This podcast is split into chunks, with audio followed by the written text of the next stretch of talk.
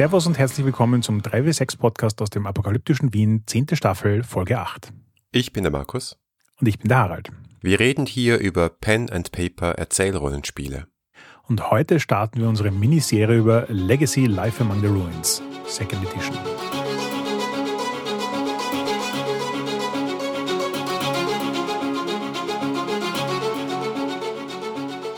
Bevor wir aber loslegen, sollten wir noch kurz über die 3W6Con reden. Also ich glaube, zu dem Zeitpunkt, wo wir das aufzeichnen, gibt es noch ein paar Tickets. Zu dem Zeitpunkt, wo ihr das hört, vielleicht schon nicht mehr. Mal schauen. Aber es zahlt sich auf jeden Fall aus, zu checken, ob es noch ein paar Tickets gibt, weil es wird ziemlich sicher wieder ziemlich episch werden. Ja, nochmal zur Erinnerung, 18. bis 20. August in Wien vor Ort.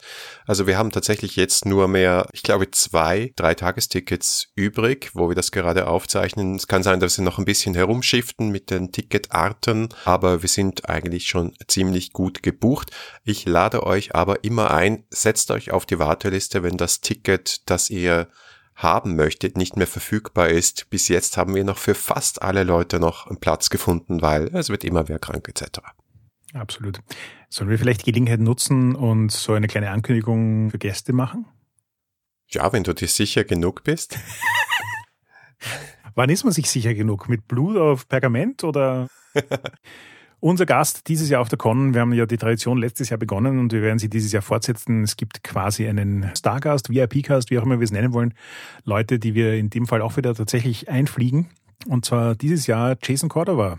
Und ich bin mir ziemlich sicher, dass sowohl The Between als auch vermutlich Brindlewood Bay anbieten wird. Vielleicht auch noch ein paar andere Schmankern. Ich bin mir auch ziemlich sicher, dass das Multi-Day-Session-Sachen sind. Dementsprechend, wer schauen will, dass er bei ihm einen Platz kriegt, wird wahrscheinlich nur mit einem Mehrtagesticket durchkommen. Aber das wird sich alles noch zeigen. Nachdem ich in den letzten sieben Tagen fünf Sessions The Between geleitet habe und das jetzt offiziell mein neues Lieblingsspiel ist, bin ich besonders gespannt. Und What? ich hoffe, ich hoffe, er macht auch einen Workshop zum Thema Carved from Brindlewood Games. Das hast du das cool. am Tisch gemacht? Wie hast du es geschafft, in sieben Tagen fünf Sessions umzubringen? Ah, du warst auf Urlaub, oder? Ich war auf einer kleinen Con und dann war ich Rollenspielerfreunde besuchen. Ganz einfach. Ah. Ja. Alles persönlich. Es war so schön. Ich sag's dir, herrlich. Ja, fein, dass es dir so gut gefällt. Mhm. Mal schauen, wie viele Runden es dieses Jahr auf der Con geben wird.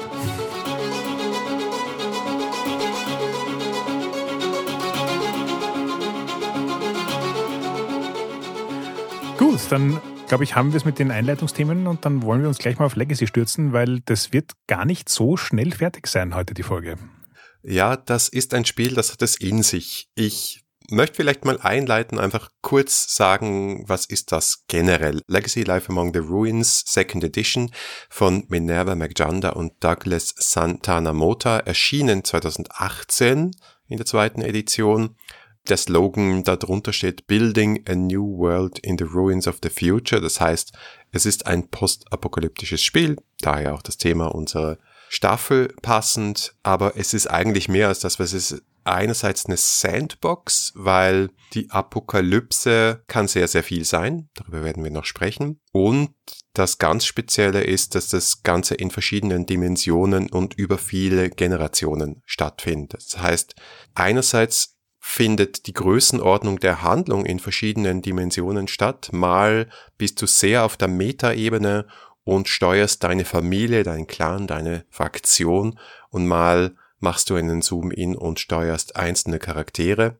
Und dann gibt's auch riesige Zeitsprünge und du machst wirklich Generational Play. Also dieses Spiel, und ich glaube, es ist ganz wichtig, das am Anfang klar zu machen, das interessiert sich weniger dafür, wie es zum Beispiel Apocalypse World getan hat. Wie geht's deiner kleinen Gruppe von Charakteren unter sehr vielen Eindrücken und auch Nöten und Problemen und Mängeln nach der Apokalypse? Und wie bestehen die diese Herausforderungen, sondern es geht vielmehr darum, wie entwickelt sich eine Gesellschaft weiter über Generationen nach der Apokalypse. Es ist mehr so dieser Aufbau als diese Konfrontation mit der Apokalypse. Damit reiht es sich in eine Reihe von sehr ambitionierten Spielen der Vergangenheit ein, die das versucht haben, zum Beispiel King Arthur Pendragon, oder natürlich auch in einem kleineren Ausmaß Microscope. Und kürzlich habe ich in Designers and Dragons auch über ein Spiel gelesen, von dem ich noch nie gehört hatte. das Aria hieß in den 90ern, das auch sowas versucht hatte, von der Kritik sehr gelobt und von niemandem gespielt. Also es ist ein Generationenspiel und wir wissen alle, das ist anspruchsvoll. Ja, absolut. Auch hier noch ein kleiner Disclaimer von mir. Ich glaube, wir haben es beide noch nicht geschafft, dieses Spiel tatsächlich zu spielen. Wir haben es bis jetzt nur gelesen. Das liegt auch so ein bisschen daran, weil es als One-Shot, glaube ich, einfach gar nicht funktioniert oder zumindest nur einen sehr fragmentierten Eindruck vermittelt. Aber beim Lesen gebe ich dir vollkommen recht, hat es mich auch irgendwie sehr an Microscope erinnert, nämlich tatsächlich auch dieses Hin- und Herzoomen der Maßstäbe. Bist du jetzt gerade auf Charakterebene, bist du auf einer Ebene darüber? Und sogar, also wo sich unterscheidet für mich sehr stark ist, dass alle Ebenen, die es gibt in dem Spiel, und ich sage jetzt mal so lose, es gibt so quasi die Ebene, wo du tatsächlich auf Charakterspiel bist, also so Apocalypse World. Es gibt die Ebene, wo du eben eher so Clan und Familie, aber nicht in einem vollkommen anderen Zeitrahmen steuerst. Das ist jetzt nicht so, dass quasi Character Play ist quasi Tage und Wochen und Family Play ist dann Monate und Jahre. Es ist zwar ein bisschen ein anderer Zeitmaßstab, aber es kommt sich also es, es geht miteinander zusammen. Und gleichzeitig gibt es aber dann schon noch diese Zeitalter, wo es tatsächlich darum geht, die Welt weiterzuentwickeln. Und das hat natürlich Auswirkungen auf die Gruppen, die du darstellst und auf die Charaktere, die du spielst. Und es gibt aber für alle drei Ebenen wirklich viel sag ich jetzt mal, Regelzeugs. Also in dem Spiel ist wirklich viel in Moves abgebildet und das hat natürlich seine Vor- und Nachteile. Der Vorteil ist, es hat relativ klare Handlungsanleitungen für die Situation, wo es relevant ist, aber andererseits musst du halt auch alles davon im Blick behalten und das musst du über sehr verschiedene Ebenen hinweg tun. Und in der Hinsicht hat sich für mich schon sehr stark vom Microscope unterschieden, weil, also wenn ich es irgendwie zusammenfassen müsste, würde ich sagen, Microscope ist die Light und so eigenartig das klingt für mich etwas zugänglichere Version dieses Konzeptes Generationsspiel. Gleichzeitig äh, fühlt sich aber Legacy auch so noch etwas an. Also wo, wo Microscope ein One-Shot ist, fühlt sich Legacy verdienterweise nach einer Kampagne an und zwar einer Kampagne, die ich jetzt auch nicht nur in drei Sessions spielen will. Ja, aber wenn Leute immer gesagt haben, Microscope ist zwar cool, aber die paar Szenen, jetzt haben wir ein so ein super Setting, jetzt würden wir eigentlich gern darin spielen. Ich glaube, Legacy will genau das schaffen. Beides. Exakt. Sowohl die Flexibilität from Microscope, du kannst hier jede Welt abbilden, solange sie postapokalyptisch ist, als auch dieses Character Play. Und ich glaube, die große Frage, die wir heute klären wollen oder diskutieren wollen zumindest, ist, gelingt das auch? Ja, diskutieren wollen. Ich bin ja. mir nicht sicher, ob ich eine Antwort habe. Klar, das ist schwierig. Am Anfang ist es ja wirklich so, dass du dein Setting auch baust, wie ich ganz am Anfang erwähnt habe. Und du hast wirklich eine riesige Bandbreite Tonalitäten oder Spielweisen dieser postapokalyptischen Welt. Und das wird mit den drei Begriffen Ruins, Echoes und Mirrors dargestellt.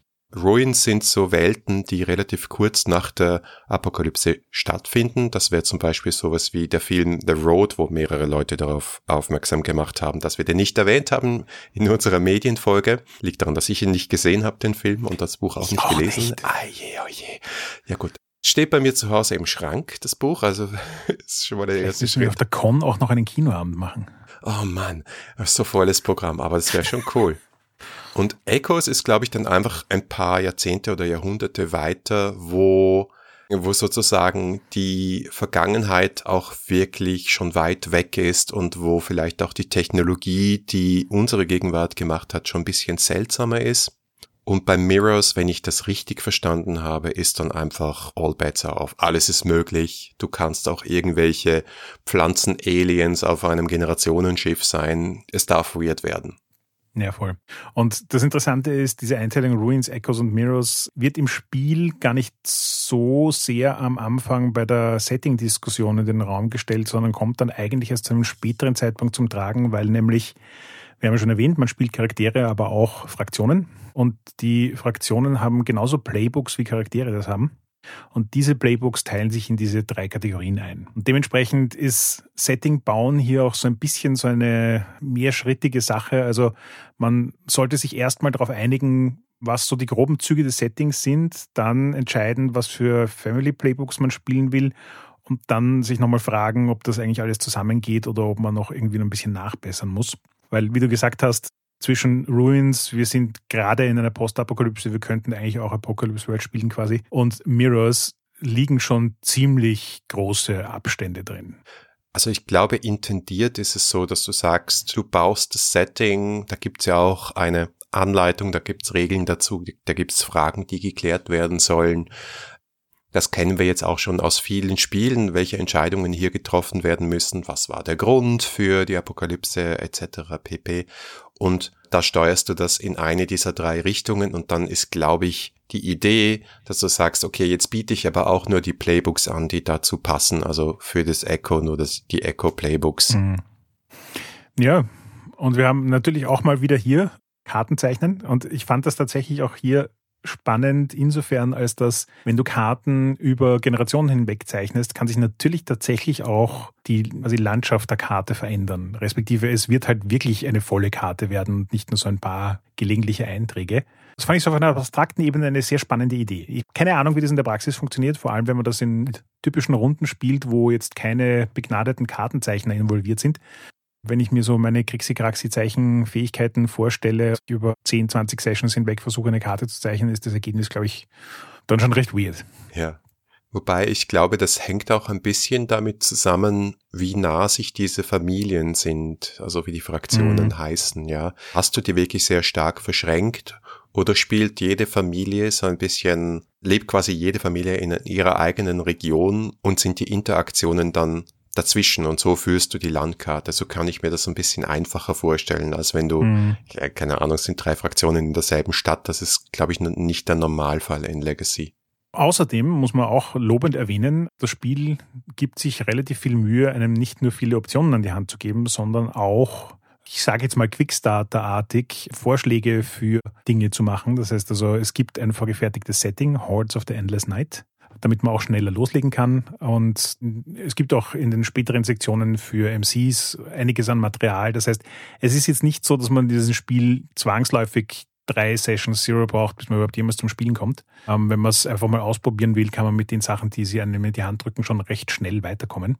Wenn man alles feintunt, braucht man wahrscheinlich auch keine drei Sessions, aber ob man alles in einer Session hinkriegt, in einer Session Zero, na, wahrscheinlich nicht beim ersten Mal, wenn man das Spiel spielt. Ja, das glaube ich allerdings auch nicht, weil du musst ja wirklich das Setting, die Familien und die Charaktere, die zu den Familien gehören, kreieren. Also das ist schon Arbeit. Setting ist soweit ja auch noch das Einfachste, so wie du sagst. Da gibt es so ein bisschen so eine Anleitung, welche Fragen, mit welchen Fragen man sich beschäftigen sollte macht so ein bisschen was auf einer Karte und im weitesten Sinne ist man dann mal mit der groben Idee des Settings auch schon fertig. Dann geht es schon an die erste Runde an eingemachten Herausforderungen, nämlich die Familien.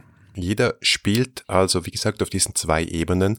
Eigentlich würde ich sagen, primär mal eine Familie, also eine Fraktion, die auch ein eigenes Playbook hat mit eigenen Stats, eigene Moves dazu fürs Playbook und es gibt natürlich auch für Familien Basic Moves. Also für diese ganze Ebene des, ich würde mal sagen, Metagames oder des Generational Plays, wo du nicht Handlungen im Einzelnen, sondern wirklich so, okay, was mache ich diesen Monat oder wie entwickle ich die Beziehungen zwischen zwei Fraktionen weiter mache.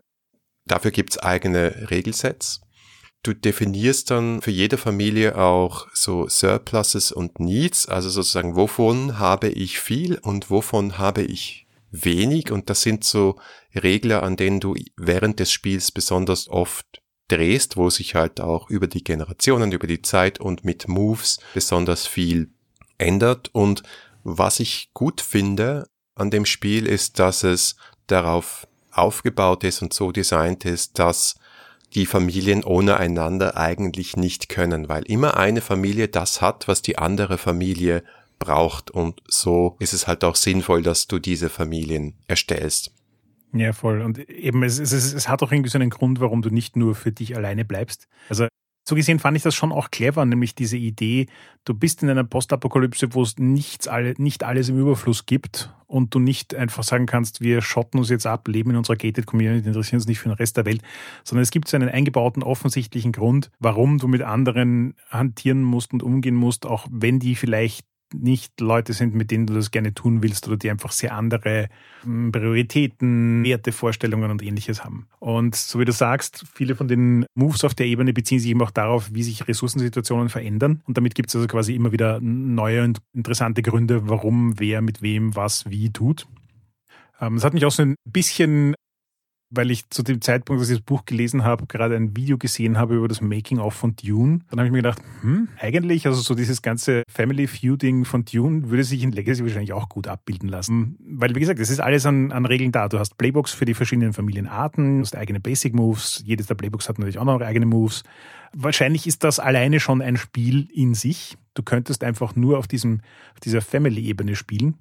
Und ich finde auch, dass sie es eigentlich sehr clever benannt haben. Am Anfang, wie ich die ersten paar Seiten gelesen habe, habe ich mich gefragt, warum nennen sie es Familie und nicht Fraktion?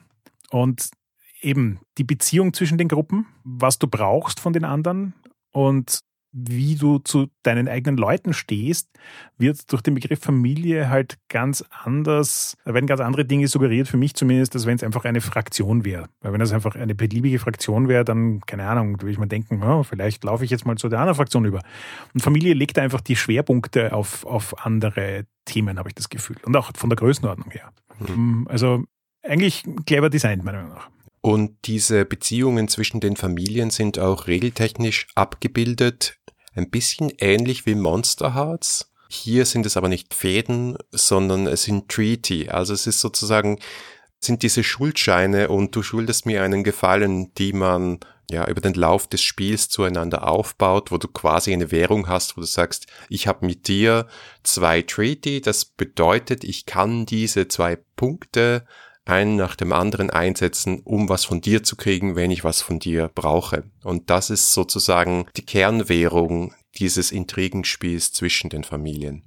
Was ich übrigens an den Treaty-Sachen auch sehr faszinierend fand, in den Anfang der 2000er habe ich relativ viel World of Darkness Vampire Lab gespielt. Da ist dieser Gedanke von Favors sind eine Währung, bereits recht stark drinnen. Und es funktioniert auf so einer Lab-Ebene, wo du so ein kontinuierliches Lab spielst, du dich einmal die Woche triffst und so, ja eigentlich auch recht gut. Ich fand das damals aber immer so ein bisschen schwierig, weil das auf einer persönlichen Ebene heißt, wenn du mit 30 anderen Leuten zu tun hast, ist das Bookkeeping von wem, wer schuldet wem, was, wie, warum recht komplex. Und in dem System hier finde ich das eigentlich relativ elegant also wie du sagst, es ist so ein bisschen vereinfachter, wie das auch in Monster Hearts ist. Also in Monster Hearts habe ich jetzt auch kein großes Bookkeeping-Problem. Und gleichzeitig hat es aber eine Auswirkung auf eine größere Gruppe an Leuten. Das heißt, das ist, ist ich kann einfach jeden Treaty als Anlass nehmen, um auf einer Charakterebene interessante Interaktionen zwischen Leuten zu machen. Ja, voll. Und dann stellt sich halt die Frage, ist das Ganze jetzt Player versus Player? Also wenn ich sage Intrigenspiel, ist das eigentlich der Default-Modus oder ist es so ein Hin und Her?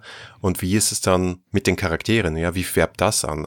Habe ich dann im Familienmodus das Intrigenspiel und dann mache ich eine Abenteurergruppe aus Charakteren? Also das ist mir noch nicht hundertprozentig klar gewesen. Wie, wie siehst du das?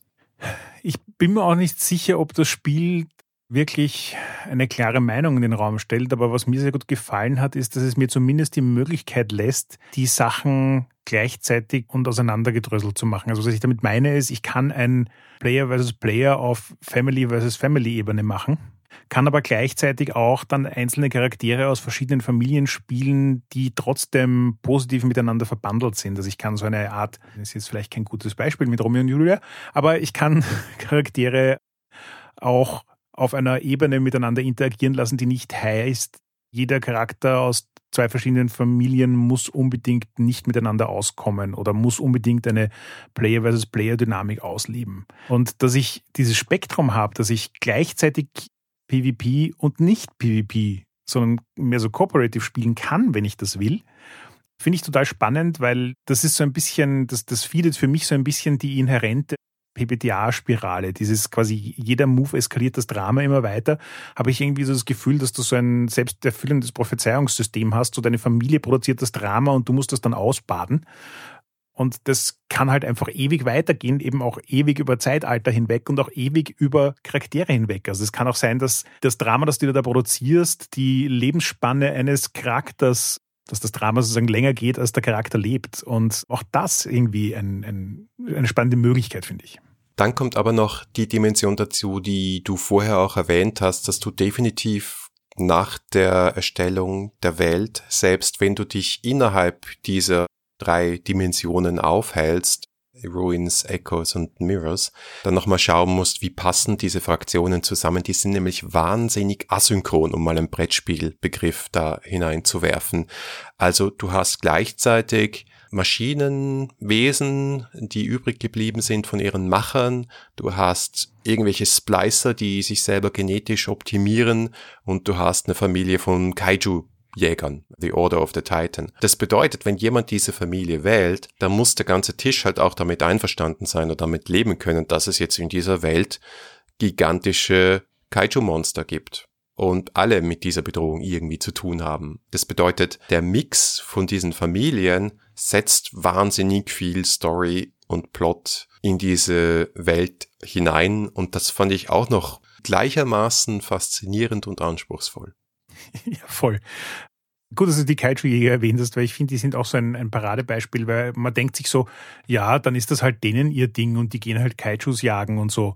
Aber so funktioniert das Spiel nicht. Die Moves, die dann dieses Familienplaybook hat, sorgen dafür, dass Kaijus ein Problem in der Welt sind, respektive wenn sie kein Problem in der Welt sind, dann hat das Playbook einfach nichts zu tun. Und dann war halt sozusagen diese, diese Schleife von Treaties und wer hat welche Ressourcen, wer braucht was, wieder ein bisschen auseinander. Also man muss sich hier tatsächlich darauf einigen, sozusagen, die Leute suchen sich halt mal ihre Family Playbooks aus und ich meine, als Erzählrollenspiel ist das jetzt nichts ungewöhnlich, die suchen ein Playbook aus und diskutieren mit den anderen darüber, was ich gerne spielen würde, was die gerne spielen würde, würden, wie das alles zusammengeht. Muss man hier halt auch machen. Aber man muss es halt auch tatsächlich machen. Also das ist, das ist ein Spiel, das tatsächlich in dem Moment auseinanderfällt, wo du es eher so das klingt jetzt total blöd, weil wir davor schon von Player versus Player gesprochen haben, aber wenn du es eher so Lone Wolf-artig angehst, ich baue mir meinen Charakter im stillen Kämmerchen, das würde hier einfach nicht funktionieren. Also du, du musst hier auf einer Metameter-Ebene relativ viel zusammenarbeiten, damit du das Setting und die Auswahl Familienplaybooks und so weiter irgendwie so schön zusammenkriegst, dass es rauskommt, dass es allen Spaß macht. Genau, und dann sind wir auf der tieferen Ebene, weil du kannst und sollst und musst auf dieser Familienebene spielen und das ist sein eigenes Spiel mit seinen eigenen Regeln und dann kannst du reinzoomen und das ist tatsächlich ein Move, der heißt Zoom In und sagen, okay, wir wollen jetzt eine Szene spielen und diese Szene ist eher klassisches Rollenspiel, Moment für Moment und da spielen Charaktere, die wir auch bauen müssen. Genau, und zwar spielst du jeweils die Anführer ihrer Familie. Also das ist so der Hauptcharakter, den du da schaffst, weil es gibt dann auch noch Nebencharaktere, aber wir beschäftigen uns jetzt mal mit den Hauptcharakteren. Auch die haben wieder eigene Playbooks, eigene Basic Moves, viele Moves in den Playbooks. Es ist nicht ganz so kleinteilig, wie es jetzt klingt. Also es ist jetzt nicht so, so ob du quasi bei einem Runde bei Runde taktischen Kampfsystem wärst oder so. Kämpfe werden im Großen und Ganzen in einem Move abgehandelt. Aber es gibt trotzdem relativ viel, mit dem man sich beschäftigen kann, relativ viel, das man im Auge behalten muss. Das heißt also auch hier wieder, Charaktere zu spielen ist durchaus ein Spiel in sich. Die typische Rollenspielebene, die wir so kennen, wenn wir jetzt quasi mal vergleichen müssten mit anderen Spielen, das, was du mit Charakteren machst, ist so am ersten das, was klassisches PBTA und Apocalypse World wäre. Und da ist auch alles dafür da. Also du kannst auf der Ebene wahrscheinlich auch hunderte Sessions spielen, ohne dass dir langweilig wird. Und ich nehme auch an, das ist jetzt meine Vermutung, dass den richtigen Rhythmus zu finden, wie sich das Spiel auf Familienebene mit dem Spiel auf Charakterebene abwechselt, ist vermutlich auch so ein bisschen so ein Gruppending. Also ich, ich glaube, dass das bis zu einem gewissen Grad auch so ein bisschen dieses MC-Move-Sache ab öst von wegen, die Spieler wissen gerade nicht, was sie tun sollen. Jetzt schauen sie erwartungsvoll den MC an, dann sollte er einen Move machen. Das hat sich für mich dem, beim Durchlesen eher so angefühlt, nach dem Motto, wenn, wenn wir den Punkt erreichen, wo wir uns alle gegenseitig anschauen, dann sollten wir uns vermutlich gerade nicht mit Charakteren, sondern mit Familien beschäftigen. Oder vielleicht auch Zeitaltern. Ja, beziehungsweise auch ganz klar sagen, wenn du den Zoom-In machst, dann zu sagen, okay, was ist jetzt die Herausforderung, um die wir mhm. uns kümmern? Und wenn die erledigt ist, Zoom out. Mhm. Es gibt noch eine zusätzliche Dimension dieser Charaktere. Du hast gesagt, das sind Anführer. Das ist grundsätzlich richtig. Aber es gibt jeweils dann noch Rollen, die diese Charaktere innerhalb der Familie einnehmen. Es sind immer führende Rollen, aber also es gibt vier an der Zahl, Leader, Agent, Rebel und Outsider. Was ich aber besonders interessant fand daran ist, dass eigentlich die Progression der Charaktere, also das, was in anderen Spielen vielleicht Erfahrungspunkte wären, über den Rollenwechsel stattfindet. Also du entscheidest dich eigentlich, okay, am Anfang, was ist denn dieser Charakter? Vielleicht ist es eine Führungsperson, dann ist es ein Leader, vielleicht ist es aber eher auch ein, ein Rebell Und dann ist die Idee des Spiels, dass du dich durch diese verschiedenen Rollen durcharbeitest, bis dein Charakter stirbt. Und wenn du alle Rollen einmal gehabt hast, dann solltest du ihn auch in den Ruhestand schicken. Also das fand ich eine witzige Idee, die ich so in einem anderen Spiel auch noch gar nicht gesehen habe. Das Spannende am Konstrukt ist einfach auch, dass du ähnlich wie wir das bei The Between oder Brindlewood Bay haben, so ein bisschen, dort gehst du durch deine Masken durch und damit näherst du dich dem Ende deines Charakters und hier gehst du durch deine Rollen durch und weißt, sozusagen, es gibt ein Ende des Charakters. Du wirst diesen Charakter nicht ewig spielen. Und es gibt auch Death Moves und es, es ist schwer zu beschreiben, aber in allen anderen Rollenspielen sind Death Moves so Sachen, die halt einmal vorkommen und dann vielleicht interessant sind, aber gefühlt ist sozusagen das Drama eines Charaktertodes auf Charakterebene mh, hm, viel mehr narrativ, als es das mechanisch ist. Und hier hat es aber tatsächlich eben Auswirkungen auf die nächste Ebene. Und damit ist sozusagen durch die Progression eines Charakters, eines Anführers durchzugehen und dann auch den Death Move zu nutzen, irgendwas, was nicht nur narrativ, sondern schon auch tatsächlich mechanisch seine Auswirkungen hat. Und was du ja eben auch öfters einmal erleben wirst, wenn du eine Kampagne spielst und über mehrere Zeitalter hinweg. Und das finde ich schon irgendwie ein sehr faszinierendes, verlockendes Konzept, so dieses, du kannst dich ständig neu erfinden. Ja. Also du kannst die Charakter, den du spielst, ständig neu erfinden. Ja, genau. Beziehungsweise du brauchst halt auch, es ist angelegt, dass du ständig neue Charaktere brauchst, weil ja auch diese Generationensprünge da sind. Und dementsprechend dann Töchter, Söhne, was auch immer spielst, das muss auch nicht ein familiäres Verhältnis sein, aber zumindest eine Beziehung zum alten Charakter hast. Ein Bezug, den ich herstellen konnte zu einem Spiel, das wir hier schon mal besprochen haben, war Band of Blades. Weil da hast du natürlich auch diese beiden Ebenen, äh, dass du in der Downtime die führenden Charaktere einer Armee spielst und eher so abstrakt und auf der Metaebene Ressourcen herumschiebst und dann in der Missionsphase auch immer wieder in andere Charaktere reintauchst und die auch relativ schnell sterben können. Und das hat auch wieder mechanische Auswirkungen. Da glaube ich, ähneln sich die Spiele auch. Ich glaube nur, was dann Band of Blades hat, ist rundherum eine viel rigidere Struktur, eine Spielstruktur, aber auch eine Kampagnenstruktur, wo du weniger Optionen hast, wo du sagst, ich gehe jetzt links oder rechts, ja, die, die hast du, aber grundsätzlich ist es eine Militärkampagne, die ein gewisses Ziel erreichen möchte. Was für mich das Anspruchsvolle bei Legacy ist, ist, dass du auf jeder Ebene so viele Optionen hast, dass es, glaube ich, recht schwierig ist, da ein Spiel einzustellen, das dann auch wirklich für dich funktioniert. Ja, ich hatte auch das Gefühl, dass nämlich auch, uns auch so ein bisschen äh, Casts und, und YouTube-Videos von anderen Leuten angeschaut, die Legacy gespielt haben und darüber reden. Und man kriegt so ein bisschen das Gefühl, Legacy-Spielen ist so wie wenn du das erste Mal Fahrrad ohne Stützräder fährst. Es wird irgendwie ziemlich wobbly sein. Du wirst schon in irgendeine Richtung kommen und hoffentlich fällst du nicht um. Aber hm, ob es wirklich genauso rennt, wie du es einstellst, bin mir nicht sicher, ob das überhaupt jemals passiert, weil es einfach so dermaßen viele Moving Parts gibt. Und weil du ja vorhin auch schon erwähnt hast, was wir hier auch noch kurz anführen sollten, es gibt auch tatsächlich Quick Characters in Legacy. Also so diese quasi, mache ich mir einen 5-Minuten-Charakter, so die Red Shirts des Settings, die ich jetzt nur für eine spezifische Szene brauche, wo es zum Beispiel keinen Sinn macht, dass der Anführer dabei ist. Und damit kannst du halt sozusagen auch deine Fraktion oder deine Familie populaten. Und ich habe mich ja auch ein bisschen gewundert, dass das Spiel nicht vorschlägt, dass man Stammbäume malen soll neben der normalen Karte. Ja, das ist auch eine Idee, die wir dann wieder aus Band of Blades kennen. Da gibt's ja auch diese Rookies, die du dir innerhalb von fünf Minuten erstellen kannst und die dir oft sehr schnell ans Herz wachsen. Glaube ich aber, das braucht dieses Spiel definitiv, weil sonst hängst du dich zu sehr fest an einen Charakter und musst ihn ja loslassen. Ja, ich glaube, damit haben wir kurz auch mal das Thema Charaktere umrissen. Und das sind meiner Meinung nach ja auch so die beiden Hauptteile, mit denen man wahrscheinlich viel Zeit verbringt, nämlich das Spiel rund um Familien und das Spiel rund um Charaktere. Aber das ist bei weitem nicht alles. Nein, es gibt auch noch Zeug.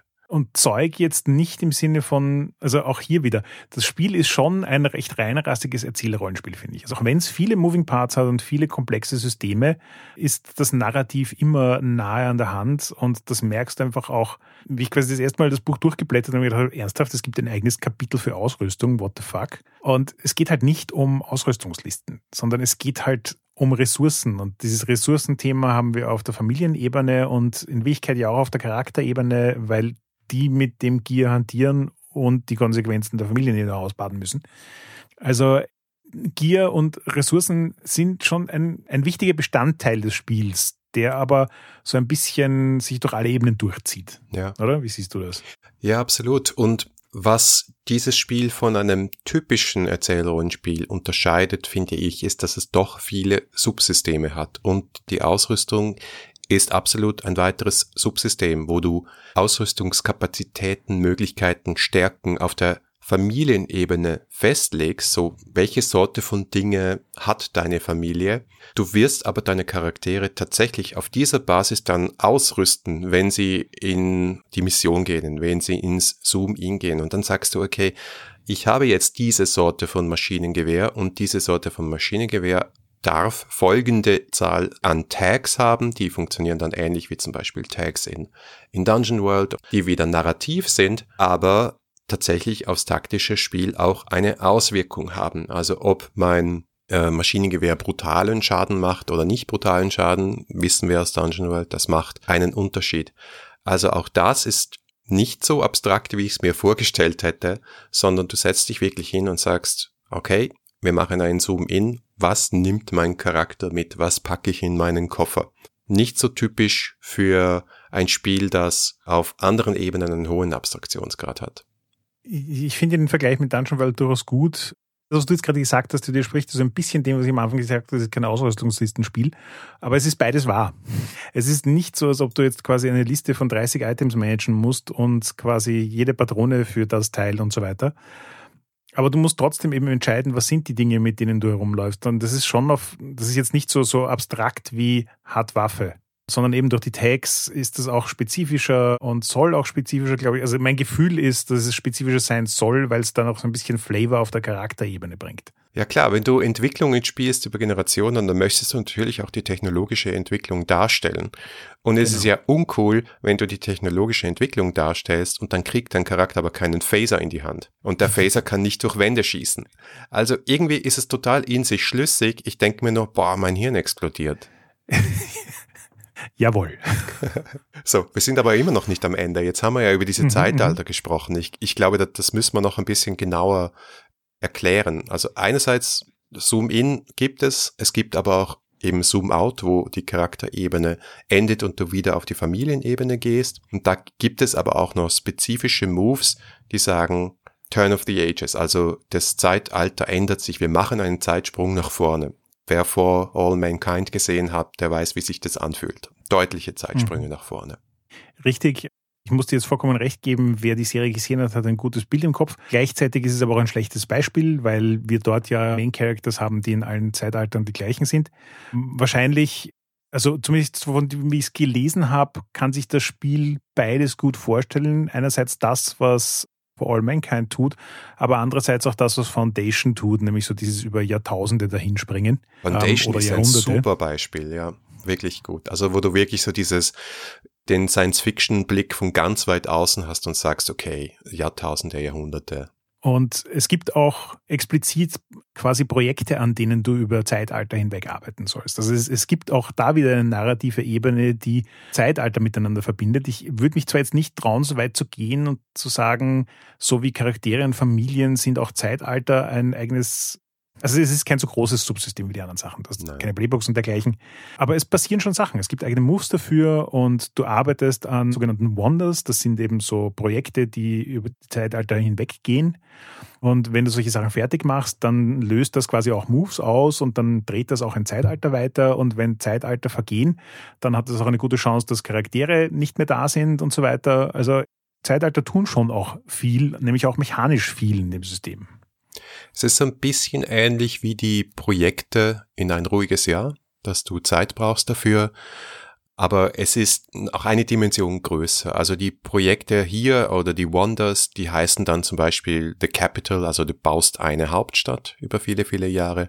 Oder auch Total War oder Revolution, also du möchtest das Land mit Krieg überziehen oder du möchtest das Gesellschaftssystem, wie es heute ist, stürzen und dafür musst du auch wieder Dinge tun. Also das ist auch wieder sehr, sehr plotrelevant, dass du sagst, okay, folgendes sind die Stufen, die du erreichen musst, folgendes sind die Herausforderungen, die du bestehen musst, um dann über die Zeitalter als Familie zu erreichen, dass du jetzt eine Hauptstadt hast oder dass der Krieg beginnt. Und was die Zeitalter auch tun, ist so ein bisschen neue Herausforderungen ins Spiel bringen. Das heißt also, einerseits kann das natürlich relativ automatisch und homogen von den Wundern kommen. Andererseits gibt es aber auch so bei den Moves Möglichkeiten, äh, neue Sachen ins Spiel zu bringen, ins Rennen zu werfen, die das Leben der Familien und damit der Charaktere schwieriger machen. Und wie ich vorhin schon gesagt habe, so dieses quasi wenn du das Gefühl hast, die Szene ist vorbei, dann machst du einen Zoom-out und spielst auf Familienebene weiter. Wenn du auf Familienebene dir denkst, was machen wir jetzt? Dann machst du quasi von dort ein Zoom-out und beendest das Zeitalter, fangst ein neues Zeitalter an, holst dir einen neuen Input und gehst dann wieder hinein. Das ist so ein, so ein quasi dieses, dieses Zoom-in und Zoom-out hat, glaube ich, schon so eine ganz eigene Dynamik, die eben in einem Kampagnenspiel auch ein, ein sehr ungewöhnliches Charaktererlebnis bringt am Ende des Tages, weil du ja Charaktere durchaus über mehrere Zeitalter behalten kannst, je nachdem wie die Zeit vergeht. Aber irgendwann werden sie zwangsläufig sterben, dann wirst du einen neuen spielen und dann spielst du eben vielleicht die Nachkommen oder irgendwie damit connectede Mentor und Schüler und ich weiß nicht was. Und daraus entsteht dann irgendwie, glaube ich, schon noch so eine ganz eigene Form von quasi roten Faden. Ich glaube, du hast den Loop von so einer Kampagne jetzt sehr, sehr gut beschrieben, dass du quasi noch einen zusätzlichen Zoom-out hast und dann äh, die Zeit weiterdrehst. Und das sind halt auch Werkzeuge, die vor allem auch hier die Spielleitung in der Hand hat, aber nicht nur. Also auch über die Moves können die Spielen das sehr gut steuern. Aber wie, wie siehst du generell die Rolle der Spielleitung in Legacy? Also auf der einen Seite habe ich das Gefühl, dass sie relativ gut Material bieten, um die Spielleitung zu unterstützen. Es gibt ein klassisches MC-Kapitel, da ist jetzt doch recht grundlegend Basic PBTA-Advice drin. Schon auch maßgeschneidert fürs Spiel, aber ja, ist einfach gut zum Lesen. Wenn man sich mit diesen Dingen noch nicht auskennt, dann nimmt es einen gut an der Hand. Wenn man sich damit auskennt, weist es gut auf die Dinge hin, die einzigartig sind für Legacy. Es hat auch weitere Kapitel dabei, die dann halt Material bieten, den Guide to the Wastelands, wo es dann halt eine Sammlung an Orten, Gefahren, Bedrohungen, Organisationen, Monster, Ausrüstung und weiß nicht, was noch alles gibt. Und es gibt auch ein eigenes Kapitel, wie man das Spiel hacken kann, um eben dafür zu sorgen, dass es auf das hinkommt, was man am liebsten haben will. Das heißt, es gibt viel Material, das man als MC in die Hand kriegt, um seine Arbeit gut machen zu können. Aber ich glaube trotzdem, dass die größte Herausforderung die ist, es gibt ca. 14,8 Billionen Moves und die alle im Blick zu behalten und zu wissen, wenn du mitten im Narrativ drinsteckst, welcher Move jetzt gerade wo relevant ist, ist nicht einfach. Und es hat mich sehr daran erinnert, dass diverse PBTA-Systeme, also ich glaube, das erste Mal habe ich das tatsächlich auch im Monster Hearts gelesen, wo auch drin steht von wegen, du als Spieler bist doch dafür zuständig, andere Leute auf deine Moves aufmerksam zu machen. Vielleicht war es auch schon, weil ich weiß es nicht. Aber irgendwo war das mal. Dieses quasi du behaltest deine Moves im Blick und machst andere darauf aufmerksam, wenn das für sie relevant ist. Die müssen deine Moves nicht kennen. Ähm, und diese verteilte Form von Zuständigkeit für Moves ist, glaube ich, in Legacy eine extrem relevante Sache. Und das macht es für mich so ein bisschen kooperativer vom Gefühl her als klassisches PBTA. Also es gibt hier eine klassische MC-Rolle, aber gleichzeitig habe ich auch irgendwie das Gefühl, es ist kooperativer, es ist ein bisschen weniger MC-lastig, als ich das in anderen PBTA-Spielen schon kenne. Aber nachdem ich es noch nicht gespielt habe, kann es auch sein, dass dieses Gefühl täuscht. Schwer zu sagen. Ja, die Kehrseite davon, ich würde es vielleicht so ausdrücken, ist, dass wenn du mitspielst, du definitiv ein Interesse daran haben musst, eine MC-Rolle einzunehmen und auch dich in die Regeln einzuarbeiten. Das ist definitiv kein Spiel, wo du ranrauschen kannst und sagst, ja, okay, dann spielen wir mal schön. Weil selbst deine eigenen Moves, das bedeutet Familie, Characters, Quick Characters im Blick zu behalten, in der Entwicklung über die Jahre, womöglich hast du noch so ein Wonderprojekt laufen, das ist nicht ohne.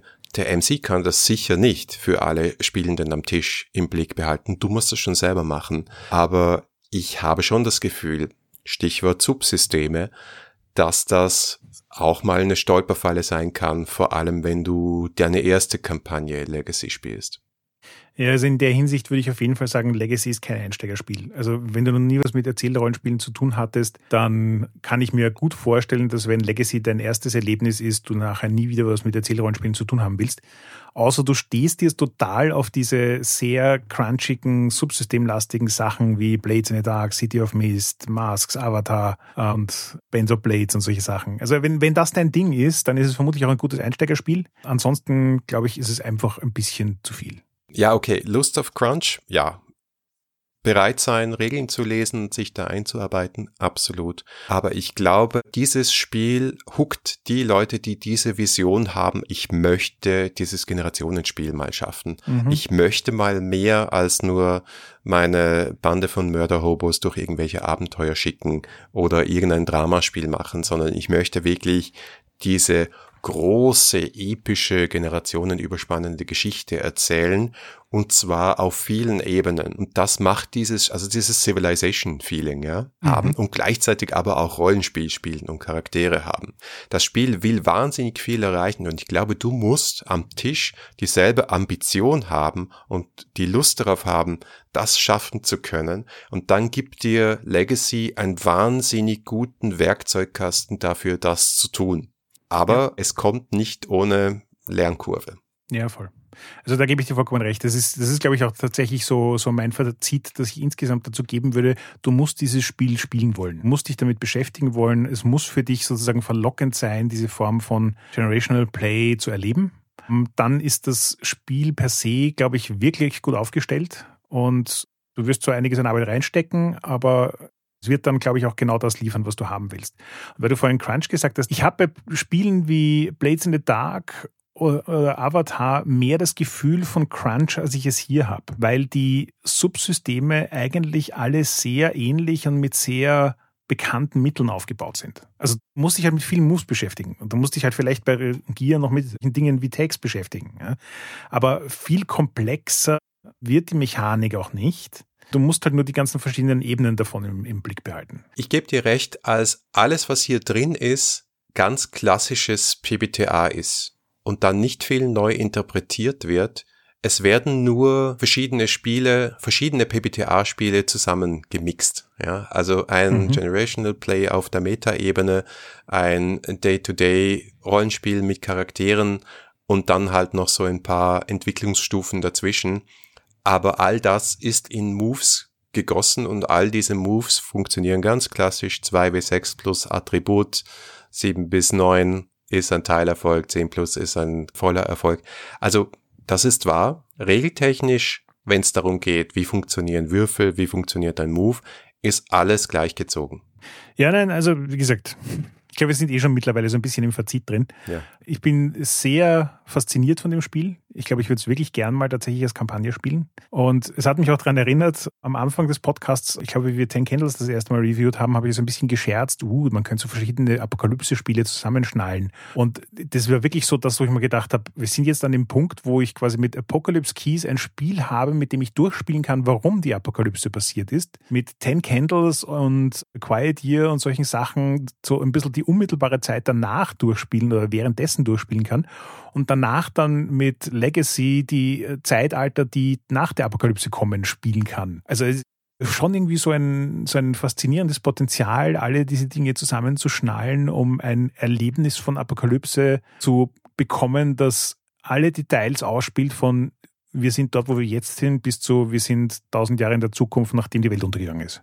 Du stellst da immer so Wahnsinnsfantasien von Kettenkampagnen zusammen, wo ich ja kaum eine durchgängige Kampagne so zusammenkriege. Ja, ähm, nein, ja, es, es hat sich tatsächlich Traum. für mich, ja, es hat sich tatsächlich für mich sozusagen runterkondensiert auf, will ich vor der Apokalypse spielen, dann ist es Apocalypse Keys, will ich nach der Apokalypse spielen, ist es Legacy, weil Legacy, glaube ich, tut all diese Dinge, von denen ich immer fabuliere, in einem Spiel. Ich brauche gar nicht die anderen auch noch dazu. Ja, wobei ich eben ein großer Fan davon bin, was wir auch immer über Erzählrollenspiele gesagt haben, dass die typischerweise versuchen, ein Ding zu tun und das dafür richtig gut. Jetzt komme ich, wie gesagt, von vielen Sessions The Between und ich finde, The Between ist ein sehr, sehr gutes Beispiel dafür, wie ein Spiel super fokussiert sein kann auf ein Thema und das konsequent durchziehen. Legacy versucht sehr, sehr viel in einem Spiel und das fühlt sich für mich nach Arbeit an.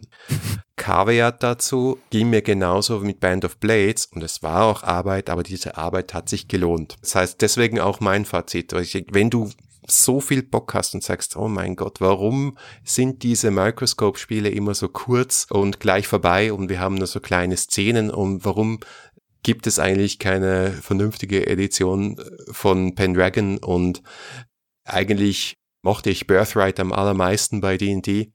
Ja, absolut. Hol dir dieses Buch. Ich glaube, in der PBTA-Welt macht wahrscheinlich kein anderes Spiel das so komplett wie dieses. Und man muss auch sagen, es ist wahnsinnig unter unterstützt. Das haben wir bis jetzt noch gar nicht erwähnt. Also es gibt zwei Folgebände, es gibt jede Menge Material dazu und es gibt Spiele, die dieses Legacy-System nutzen auf andere Art und Weise. Das heißt, dieses Spiel hat schon wahnsinnig viel losgetreten und definitiv Respekt dafür. Ich glaube, wir sind uns eigentlich eh einig. Also es ist auch, ich finde auch, dass es ein PBTA-Spiel, das eine Sache wirklich gut macht und das ist Generationenspiel. Und wenn das das Ding ist, das du erleben willst und dich auf all die Dinge, die damit mitkommen, einlassen kannst, dann ist es einfach ein gutes Spiel. Danke fürs Zuhören. Das war die achte Folge der zehnten Staffel 3W6. Schreibt uns gerne euer Feedback unter hi at 3w6.fm oder auf unserem Discord-Server. Und wenn euch diese Folge gefallen hat, dann gebt uns eine Bewertung auf Apple Podcasts oder Spotify. Oder ihr unterstützt uns mit einem kleinen Beitrag auf Patreon. Vielen Dank und bis zum nächsten Mal.